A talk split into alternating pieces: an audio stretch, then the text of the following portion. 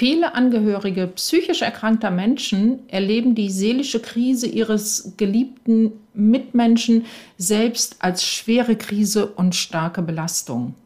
Wie geht es dir damit? Wie du dich da gut wappnen kannst, erkläre ich dir in dieser Episode von Angehört. Dieses Mal geht es nämlich um Resilienz.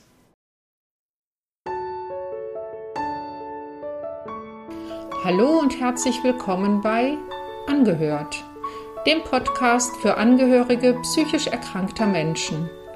Ich bin Maria Fahnemann, Kunsttherapeutin und kreative Traumatherapeutin. Und in diesem Podcast möchte ich dir Impulse geben, wenn du dein Leben mit einem psychisch erkrankten Menschen teilst. Mein Herzenswunsch ist es, dass wir alle ohne Scheu und Scham über psychische Erkrankungen sprechen können. Und zwar dort, wo sie stattfinden, nämlich mitten im Leben. Herzlich willkommen zu einer neuen Episode von Angehört, dem Podcast für Angehörige psychisch erkrankter Menschen. Du hast bestimmt den Begriff Resilienz schon öfter mal gehört, vor allem wahrscheinlich im Zusammenhang mit Stress, mit starker Belastung oder mit Burnout. Und tatsächlich ist es so, Resilienz bedeutet in der Psychologie so viel wie seelische Widerstandsfähigkeit oder die Fähigkeit, mit Stresssituationen oder Krisen gut umgehen zu können. Das heißt so viel wie sie unbeschadet zu überstehen oder zu bewältigen. Gerade der Begriff bewältigen ist hier wichtig, doch dazu komme ich später noch. Der Begriff Resilienz stammt übrigens eigentlich aus der Materialkunde und beschreibt die Eigenschaft eines Stoffes, nach einer Verformung in den ursprünglichen Zustand zurückzuspringen. Wenn man das jetzt mal so auf Krisenbewältigung oder Stress überträgt, dann finde ich, ist das eigentlich eine ganz schöne Metapher mit dem Zurückspringen.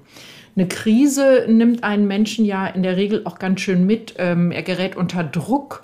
Ja, man könnte sagen, es verformt ihn ein bisschen so im Sinne von, ähm, man, man ist dann anders als in Zeiten, die nicht krisenhaft sind.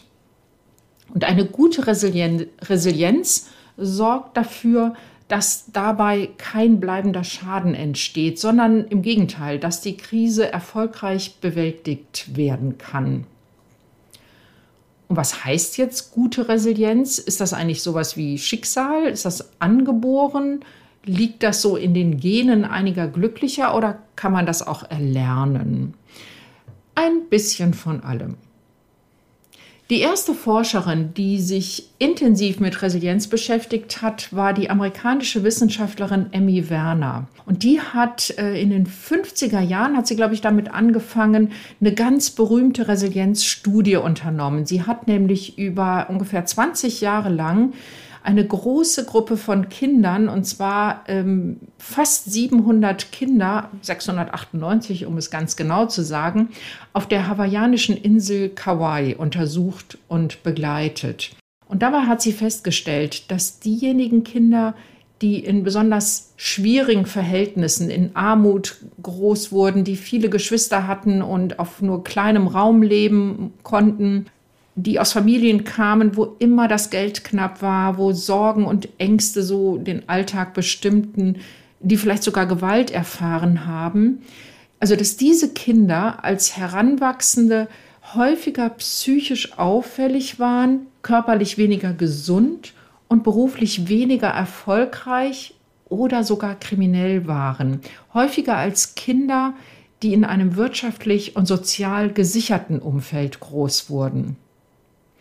Ein Ergebnis ihrer Langzeitstudie, die hat sie übrigens 1977 schon veröffentlicht, hat sie aber besonders erstaunt, sie und auch die Fachwelt. Nämlich etwa ein Drittel der Kinder, die unter schwierigen Verhältnissen groß geworden waren, entwickelten sich psychisch und körperlich völlig unauffällig. Diese Risikofaktoren, unter denen sie groß wurden, hatten bei ihnen offenbar gar keine großen Schäden oder überhaupt keine Schäden hinterlassen. Diese Kinder waren besonders resilient. In den letzten Jahrzehnten hat die Resilienzforschung verschiedene Faktoren beschrieben, die eine hohe Resilienz begünstigen und solche, die ein besonderes Risiko darstellen. Heute geht die Forschung das, davon aus, dass es zum einen sowas wie persönliche Eigenschaften äh, gibt, die eine gute Resilienz zur Folge haben oder begünstigen und äußere Schutzfaktoren. Zu den persönlichen Eigenschaften zum Beispiel zählt man eine grundsätzlich positive und optimistische Haltung gegenüber dem Leben. Also wenn jemand grundsätzlich ja, so landläufig könnte man sagen, als fröhlicher Mensch durchs Leben geht, hat er, eine, hat er bessere Voraussetzungen, innere Voraussetzungen für eine gute Resilienz. Dazu gehört auch sowas wie das Selbstvertrauen, Schwierigkeiten im Leben meistern zu können.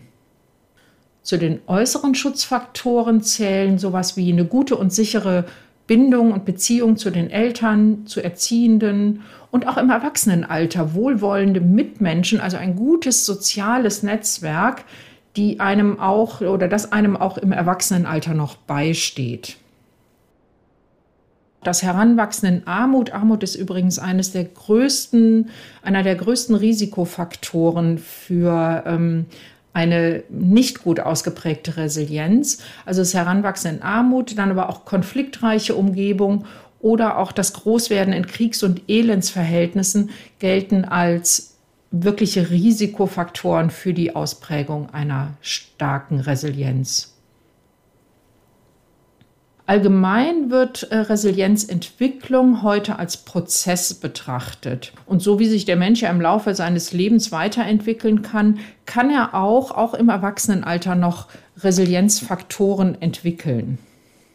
Das geht nicht unbedingt von jetzt auf gleich. Also das ist nicht sowas wie ich mache mal eine Woche Resilienztraining oder so, sondern manchmal ist da tatsächlich, tatsächlich ein längerer Prozess notwendig. Aber der lohnt sich auf jeden Fall. Man kann Resilienz lernen. Wenn du den Begriff Resilienz mal googelst, wirst du wahrscheinlich auf sieben Faktoren oder sieben Säulen der Resilienz stoßen. Diese sieben Säulen, die möchte ich mit dir jetzt mal genauer betrachten. Und zwar immer unter dem Aspekt des Angehörigseins, weil darum geht es ja in diesem Podcast. Die erste Säule ist die Säule der Akzeptanz. Und Akzeptanz wird hier verstanden als eine Situation annehmen, also annehmen das, was gerade ist. Nicht im Sinne von gut finden, super finden, gutheißen, sondern anzuerkennen, es ist jetzt so, wie es ist, nämlich unter Umständen eben schwierig. Für Angehörige eines psychisch erkrankten Menschen kann das zum Beispiel heißen, Du akzeptierst, dass dein geliebter Mensch eine Erkrankung hat. Und dass es möglicherweise eine ganze Zeit dauern wird, bis diese Erkrankung erfolgreich behandelt werden kann oder ähm, bis eine deutliche Besserung eintritt. Außerdem ist es hilfreich zu akzeptieren, dass deine eigenen Einflussmöglichkeiten auf die Erkrankung und auf die Situation begrenzt sind. Ich weiß, das hört sich alles ganz schön einfach an und ich weiß, dass es das nicht ist. Und in meiner Praxis geht es ganz häufig genau darum, nämlich immer wieder in diese akzeptierende Haltung zu kommen und eben auch zu akzeptieren, dass man selbst gar nicht so viel an der Situation ändern kann. Warum ist denn diese akzeptierende Haltung so wichtig? Ja, im Wesentlichen geht es darum, dass du dich aus so einer Art Kampfhaltung herausholst, so eine Haltung von ich will, dass das jetzt weggeht. Es geht aber auch darum, nicht länger zu leugnen, dass da gerade etwas nicht in Ordnung ist. Häufig werden psychische Erkrankungen sehr lange gar nicht als solche anerkannt, und zwar von den Betroffenen nicht und auch nicht von den Angehörigen. Man will sich quasi gar nicht eingestehen, dass da was nicht in Ordnung ist. Und ähm, diese leugnende Haltung, die ist natürlich schwierig, weil die Fakten sprechen ja eine andere Sprache. Akzeptanz hat auch was mit Loslassen zu tun, nämlich Loslassen von, ich habe alles unter Kontrolle. Wenn du an diesem Punkt einmal angelangt bist, dann wirst du erleben, dass dich die Leugnung wesentlich mehr Kraft kostet, als die Akzeptanz. Also gegen die Situation anzukämpfen, ist viel, viel Energie aufwendiger als hinzunehmen, dass dein Einfluss im Moment eher gering ist. Zumindest auf die Gesamtsituation. Die zweite Säule lautet Selbstwirksamkeit. Das ist die Überzeugung, das eigene Geschick, das eigene Leben mit beeinflussen zu können. Das klingt jetzt im Moment vielleicht ein bisschen wie so ein Widerspruch zur Säule der Akzeptanz. Es gibt aber einen Unterschied. Bei der Akzeptanz geht es darum anzunehmen, dass da jetzt eine Erkrankung vorliegt, eine schwierige Situation und dass die noch eine ganze Weile andauern wird wahrscheinlich. Bei der Selbstwirksamkeit geht es jetzt darum zu erkennen, dass du trotzdem nicht deinem Schicksal machtlos ausgeliefert bist. Es gibt ja durchaus Dinge, die du tun kannst. Dazu zählt auch all das, was du unternehmen kannst, um deine Partnerin oder deinen Partner zu unterstützen. Ich habe ja in einer meiner ersten Podcast-Folgen mal zehn Dinge zusammengefasst, die du tun kannst, wenn du Partner oder Partnerin eines depressiv erkrankten Menschen bist. Zur Selbstwirksamkeit oder zu dem, was du tun kannst, zählt aber vor allem auch das, und hier ist ja meine, mein Fokus liegt ja auf dir als Angehöriger, also es zählt vor allem das, was du jetzt auch für dich selbst tun kannst. Dich nämlich um dich selbst gut zu kümmern, dir regelmäßig was Gutes zu tun und dich um Hilfe und Unterstützung auch für dich selber zu kümmern.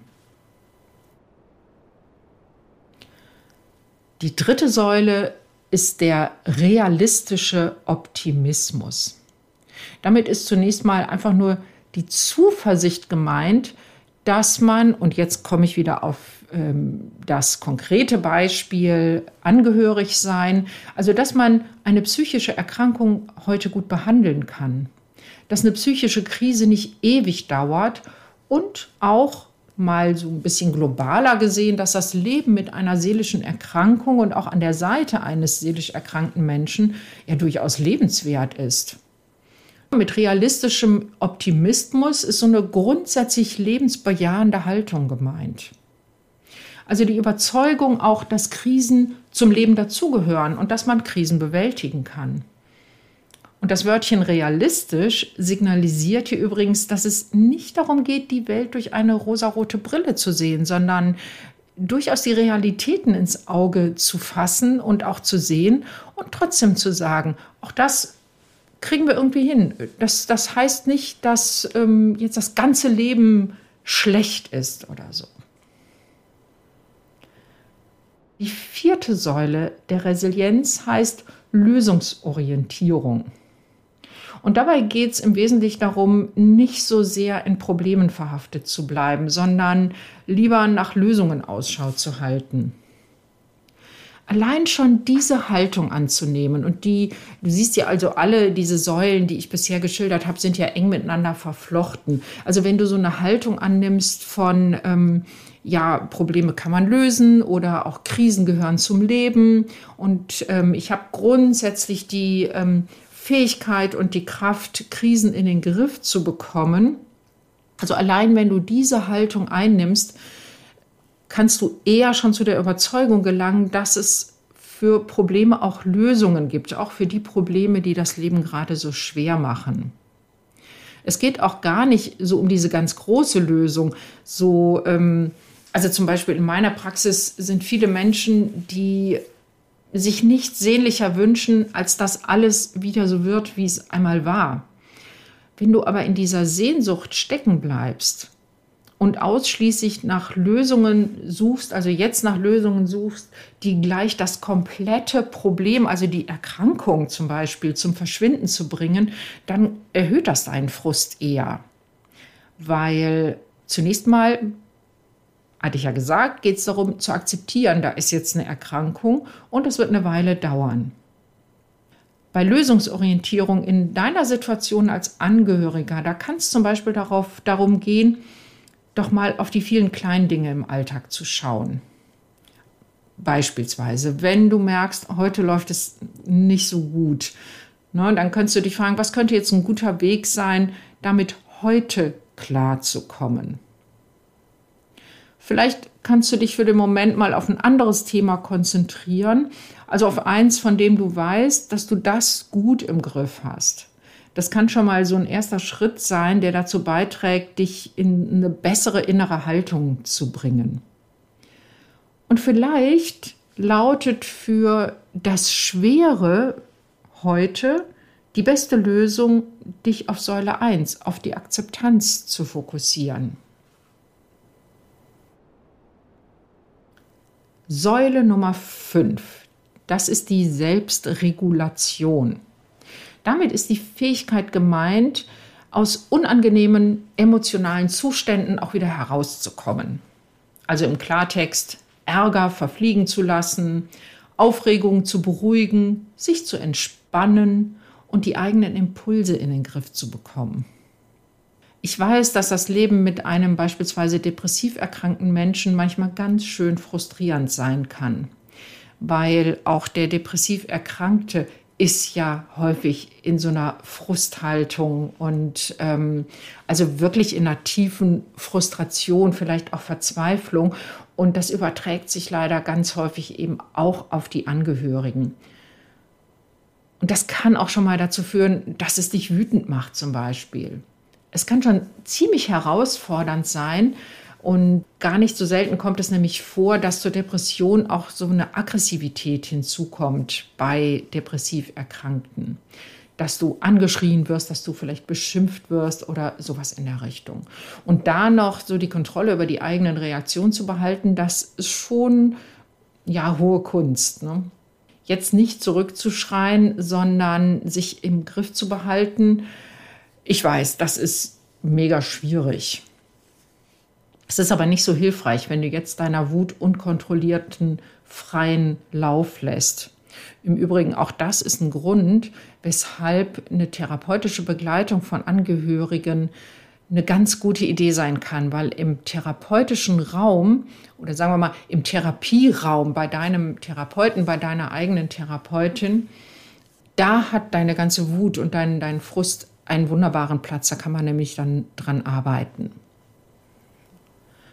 Also es ist nicht hilfreich, jetzt gegenüber dem Erkrankten so negative Gefühle, Ärger, Anspannung, Aufregung und so weiter freien Lauf zu lassen, sondern da ist es auf jeden Fall besser, wenn du über eine Fähigkeit verfügst, die dich wieder ins Gleichgewicht bringt.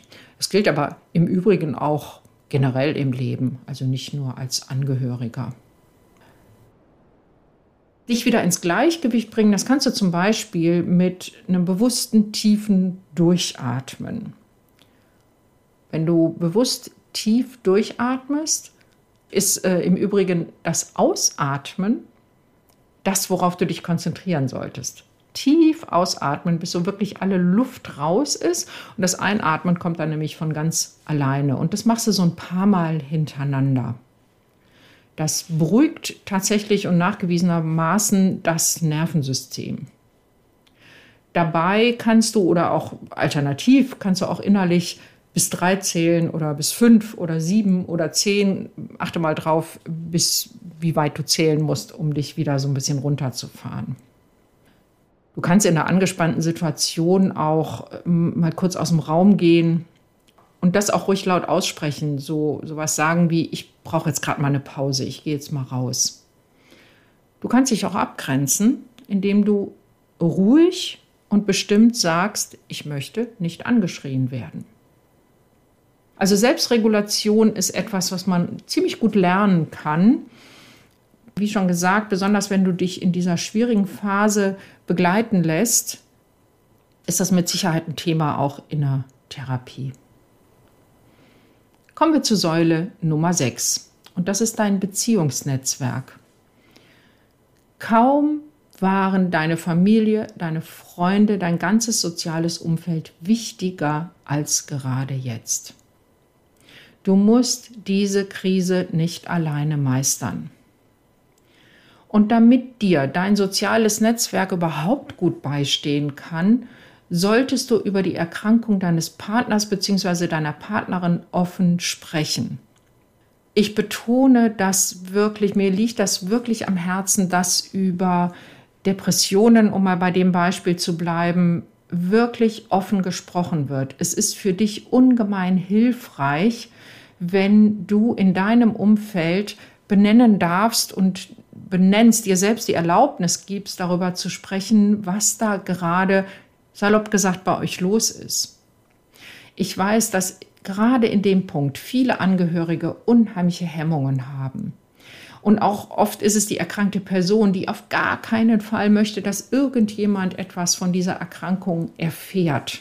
Das ist übrigens auch alles noch so Leugnung der Tatsache, dass da überhaupt eine Erkrankung vorliegt. Erkrankte, und das höre ich zumindest von meinen KlientInnen immer wieder in der Praxis, belegen ihre Familien, ich nenne das immer mit so einer Art Geschweige, äh, so einer Art Schweigegelübde. Das heißt, sie verbieten ihnen draußen über die Erkrankung zu sprechen. Ich finde das wirklich ganz schrecklich, weil das alles zusätzlich belastend ist. Du solltest dir gut überlegen, ob du dich da zum Geheimnisträger machen lassen möchtest. Ich bin der Meinung, du darfst sprechen, mit wem du willst und über was du willst, mal so ganz grundsätzlich. Du solltest deinem erkrankten Angehörigen auch durchaus sagen, ich möchte oder ich muss mit meiner Familie oder mit meinen engsten Freunden darüber sprechen, weil auch ich brauche diese Unterstützung. Überleg mal, wenn du zu gemeinsamen Einladungen jetzt häufiger mal alleine gehst, weil dein erkrankter Partner, deine erkrankte Partnerin einfach davon sich überfordert fühlt, ähm, das zu anstrengend ist. Das ist ja durchaus ganz typisch für Menschen, die an einer Depression leiden, dass sie nicht auf ähm, ja, irgendwelche Partys oder sonstige Einladungen äh, gehen möchten. Und wenn du da immer Ausreden erfinden musst, weil du alleine kommst, überleg mal, was dich das für eine Kraft kostet. Ich habe es übrigens noch nie erlebt, dass jemand irgendwo ausgegrenzt wurde, nur weil er von der seelischen Krise eines Familienmitgliedes erzählt hat. Normalerweise ist genau das Gegenteil der Fall. Dein soziales Netzwerk ist für dich jetzt eine ganz wichtige Säule für dein seelisches Gleichgewicht, genauso wie für ähm, deinen erkrankten Partner das soziale Netzwerk, was ja du zum Teil oder zu einem großen Teil stellst, ganz wichtig ist, brauchst auch du dein soziales Netzwerk. Kommen wir zur Säule Nummer 7. Das ist die Säule der Zukunftsorientierung. Und dazu zählt es, sich lohnende Ziele zu setzen, die du oder die ihr erreichen wollt. Wenn jemand an einer seelischen Erkrankung leidet, dann werden die Ziele wahrscheinlich andere sein als bei Menschen, wo gerade alles völlig in Butter ist sozusagen. Trotzdem überleg mal, welche Ziele kannst du dir oder könnt ihr euch gemeinsam jetzt setzen? Ich würde übrigens davon abraten, in der Krise große lebensbestimmende Entscheidungen zu treffen. Es geht eher so um kleine Schritte, kurzfristige Ziele. Alles, was ähm, beispielsweise die Behandlung des Partners angeht, der Partnerin, das ist so das eine Paket. Aber auch die kleinen Ziele, die du dir im Alltag oder die ihr euch gemeinsam im Alltag setzen könnt nicht alles wird sich jetzt verwirklichen lassen, weil viele Dinge für Menschen mit einer psychischen Erkrankung einfach zu anstrengend sind und zu überfordernd wären. Aber ein wichtiges Ziel für dich sollte es meines Erachtens sein, weiterhin deine Freundschaften zu pflegen. Bin ich ja gerade schon ziemlich deutlich darauf eingegangen. Dich mit Menschen zu treffen, die dir gut tun und auch bewusst schöne Dinge in dein Leben zu integrieren. Das kann auch heißen, dass du was Neues anfängst, was dir Spaß macht und Kraft gibt. Vielleicht etwas, was du schon länger mal ausprobieren wolltest. Du wolltest immer schon mal einen Yogakurs machen oder einem Sportverein beitreten oder mit einem Freund oder einer Freundin eine Wochenendreise unternehmen. Nur zu. Was spricht da dagegen? Du wirst die Erkrankung nicht besser machen, wenn du auf diese Dinge verzichtest und du wirst sie nicht verschlimmern, wenn du solche Dinge für dich jetzt in den Blick nimmst. Schon allein, wenn du dir solche Ziele setzt und damit beginnst, sie umzusetzen, wird das deine Stimmung heben und auch das Gefühl lindern, deiner Lage da hilflos ausgeliefert zu sein. Das waren sie, die sieben Säulen der Resilienz. Und zu Anfang hatte ich ja gesagt, dass ich dir sage, wie du deine Resilienz trainieren und stärken kannst. Dazu schlage ich dir vor, dass du dir mal Stück für Stück diese einzelnen Säulen vornimmst und zunächst mal für dich Bilanz ziehst. Wo sieht es schon ziemlich gut aus? Also wo bist du ziemlich gut aufgestellt und wo ist noch Luft nach oben? Und immer wenn du merkst, ah, das, was ich da gerade gesagt, getan, gemacht habe, zeigt, dass ich in puncto, ähm, sagen wir mal, Akzeptanz oder Optimismus oder Selbstwirksamkeit schon ganz gut unterwegs bin, dann kannst du dir dazu zum Beispiel so eine kleine Notiz machen. Du kannst dir so ein kleines Resilienztagebuch anlegen, vielleicht auch einfach eine Notiz in deinem Kalender oder so. Und je mehr du von diesen Dingen sammelst, die schon gut laufen, desto stärker kann sich das für dich innerlich anfühlen. Und da, wo es noch nicht so gut läuft, schlage ich dir vor, auch Punkt für Punkt bewusst zu üben. Du brauchst zum Beispiel Übungen in Sachen Entspannung. Da kann man Entspannungstechniken lernen und die regelmäßig üben. Da braucht es manchmal nur ein paar Minuten pro Tag. Ein paar Atemübungen, aus dem Fenster schauen. Also so wirklich, manchmal sind es echt banale Sachen. In die Natur gehen und das aber alles ganz bewusst tun. Du kannst hier zum Beispiel laut sagen, jetzt bin ich dran, jetzt gehe ich mal eine Runde spazieren. Da reicht manchmal eine Viertelstunde um den Block. Und übe dich in Akzeptanz. Vielleicht, und jetzt kommt hier mal so die Kunsttherapeutin in mir zum Vorschein, vielleicht kannst du dir ein Bild suchen oder selbst eins gestalten. Dafür muss man jetzt nicht künstlerisch äh, besonders begabt sein. Es reicht ja ein paar schöne Farben, die für dich dazu passen, aufs Papier zu bringen. Also ein Bild, was für dich die Akzeptanz und Gelassenheit symbolisiert. Und dieses Bild kannst du dir dann immer wieder anschauen oder vor Augen führen. Also häng das irgendwo hin wo du es immer wieder mal siehst und das dich daran erinnert, dass du in diese Akzeptanz- und Gelassenheitshaltung kommen möchtest. Du kannst zum Beispiel dazu noch so einen Satz finden, der da für dich gut passt. Den kannst du dir in diesen Momenten so halblaut selber sagen. Sowas wie, es ist jetzt so, wie es ist und ich akzeptiere das. Ich habe mal so einen Satz gehört, den fand ich für mich irgendwie richtig toll stärkend und der lautet, ich bin größer als das Problem. Das fand ich jetzt irgendwie, finde ich den ziemlich cool. Probier da so lange, bis du was gefunden hast, was für dich passt. Sowas ist ja sehr individuell. Und wenn du dich dabei unterstützen lassen möchtest, dann sprich mich doch einfach an. Mach dir mal einen Termin für ein kostenloses Kennenlerngespräch. Wir können dann entweder telefonieren, uns auf Zoom treffen oder besonders gerne natürlich direkt in meiner Praxis. Mit Kennenlerngespräch meine ich so eine 20 bis 30-minütige Kurzsetzung, in der ich dir erkläre, wie ich arbeite und wir so mal gemeinsam herausfinden können, ob ich dich ein Stück auf deinem Weg begleiten darf. Du bekommst so einen persönlichen Eindruck von mir und dann entscheidest du in Ruhe, ob du dich von mir therapeutisch unterstützen lassen möchtest. Wenn du gern in einer Gruppe an deiner Selbststärkung und Balance arbeiten möchtest, dann trag dich doch für mein Online-Programm wieder in Balance kommen ein.